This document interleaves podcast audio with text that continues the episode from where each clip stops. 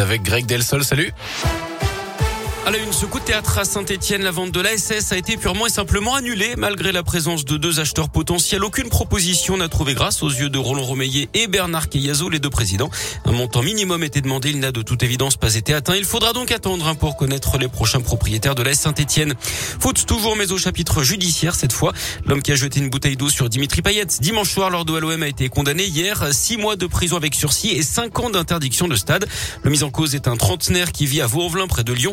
S'est excusé à plusieurs reprises hier au tribunal en expliquant qu'il n'avait pas voulu toucher le footballeur. L'homme est également interdit de stade pendant cinq ans. Il devra pointer au commissariat chaque soir de match de l'OL. L'OL qui de son côté sera fixé le 8 décembre sur d'éventuelles sanctions. Le ministre de l'Intérieur Gérald Darmanin a également fait savoir hier que des décisions seraient prises dans les 15 prochains jours sur la sécurité dans les stades. Foot et justice toujours lors du jugement pour Karim Benzema. Le tribunal correctionnel de Versailles doit dire aux alentours de 9h30 ce matin si l'ancien lyonnais est coupable ou non de complicité de tentative de chantage dans l'affaire de la sextape de Mathieu Valbuena. Le ministère public avait requis 10 mois de prison avec sursis et 75 000 euros d'amende contre lui.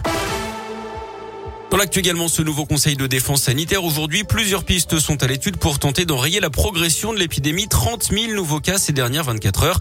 Le gouvernement qui va plancher sur plusieurs options. Troisième dose de rappel pour tous, six mois après la dernière injection. Renforcement des contrôles du pass sanitaire ou de nouvelles règles sur le port du masque à l'intérieur.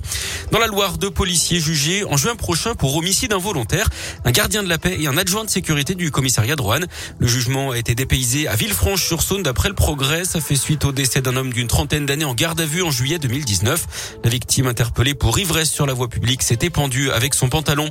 Lui a été condamné à 15 ans de réclusion criminelle par les assises de l'Allier. Cet homme de 52 ans est reconnu coupable de viol et tentative de viol sur trois femmes vulnérables âgées de 45 à 62 ans d'après la montagne. Les faits s'étaient produits entre début 2014 et fin 2018 dans le secteur de Saint-Pourçain sur Sioule. La gendarmerie de l'Ain lance un appel à témoins. Elle souhaite identifier un véhicule transportant des parpaings. Il serait tombé de la voiture en question vendredi dernier aurait occasionné des accidents matériels sur la 40 au niveau du tunnel de Chamoise dans le sens Chamonix-Mâcon, puis sur la 404 en direction d'Arban. Neuf véhicules ont été endommagés. On vous a mis le numéro sur radioscoop.com. Et puis dans le Puy-de-Dôme, la CGT et trois syndicalistes définitivement relaxés après le suicide en 2013 d'un ouvrier de chez Constellium à Issoire. Le ministère public s'est finalement désisté de son appel d'après la montagne.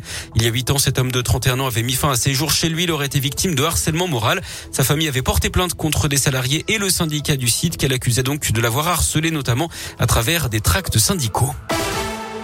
Du sport et du foot pour terminer. Lille se rapproche du huitième de finale de la Ligue des Champions après sa victoire 1-0 contre Salzbourg hier. Les nordistes leaders de leur poule.